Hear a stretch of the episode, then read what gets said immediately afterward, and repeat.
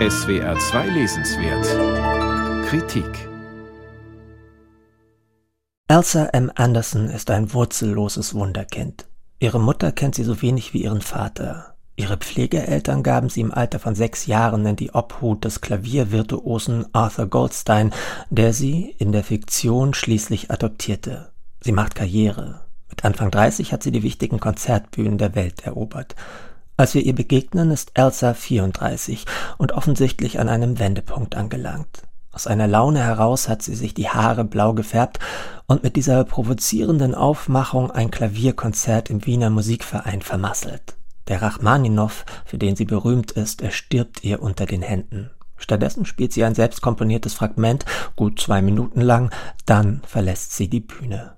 Deborah Levy präsentiert uns in ihrem neuen Roman Augustblau eine Frau nicht nur in einer Schaffens-, sondern in einer sehr viel existenzielleren Krise. Elsa tingelt nach ihrem künstlerischen Fiasko durch halb Europa. Sie sieht Freunde, besucht ihren todkranken Lehrer und Vater Arthur. Vor allem aber verfolgt sie eine Fremde, die sie auf einem Markt in Griechenland entdeckt und beobachtet hat. Diese Frau kauft an einem Stand zwei mechanische Tanzpferdchen, die Elsa aus rätselhaften Gründen und schier obsessiv selbst besitzen möchte. Die andere Frau verliert ihren schwarzen Filzhut, den Elsa an sich nimmt, wie ein Pfand oder eine Beute. Fortan bewegt sie sich mit diesem Hut durch die Welt, immer im inneren Zwiegespräch mit der Fremden, die sie bald nur noch ihre Doppelgängerin nennt. Die augustblaue Farbe, eine Doppelgängerin, die Suche nach der eigenen Identität und deren fragwürdigen Prämissen, aber auch die Dominanz männlicher Deutungspraktiken, repräsentiert von Lehrern, Dirigenten, übergriffigen Kerlen, und das sind starke Motive und Themen in diesem Roman, die auf die Schauerromantik ebenso verweisen wie auf die Psychoanalyse, auf die feministische Literatur der letzten hundert Jahre, wie auf postmoderne Theorien der Ich-Konstruktion, nicht zuletzt auf die Filmgeschichte, insbesondere auf Ingmar Bergmanns Psychodrama Persona.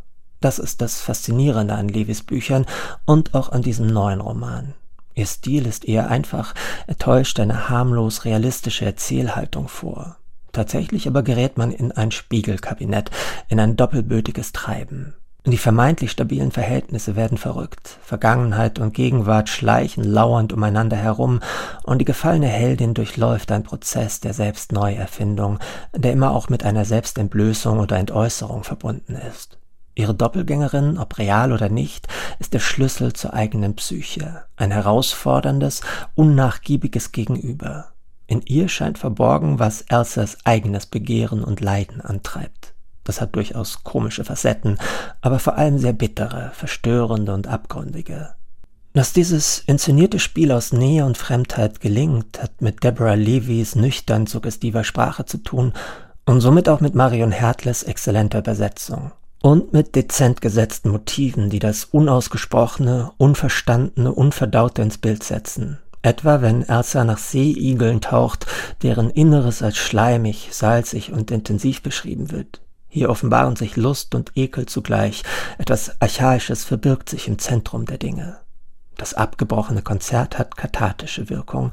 Es ist, als würde Elsa das Instrument von sich stoßen, das es ihr ermöglichte, die eigene Geschichte zu verdrängen.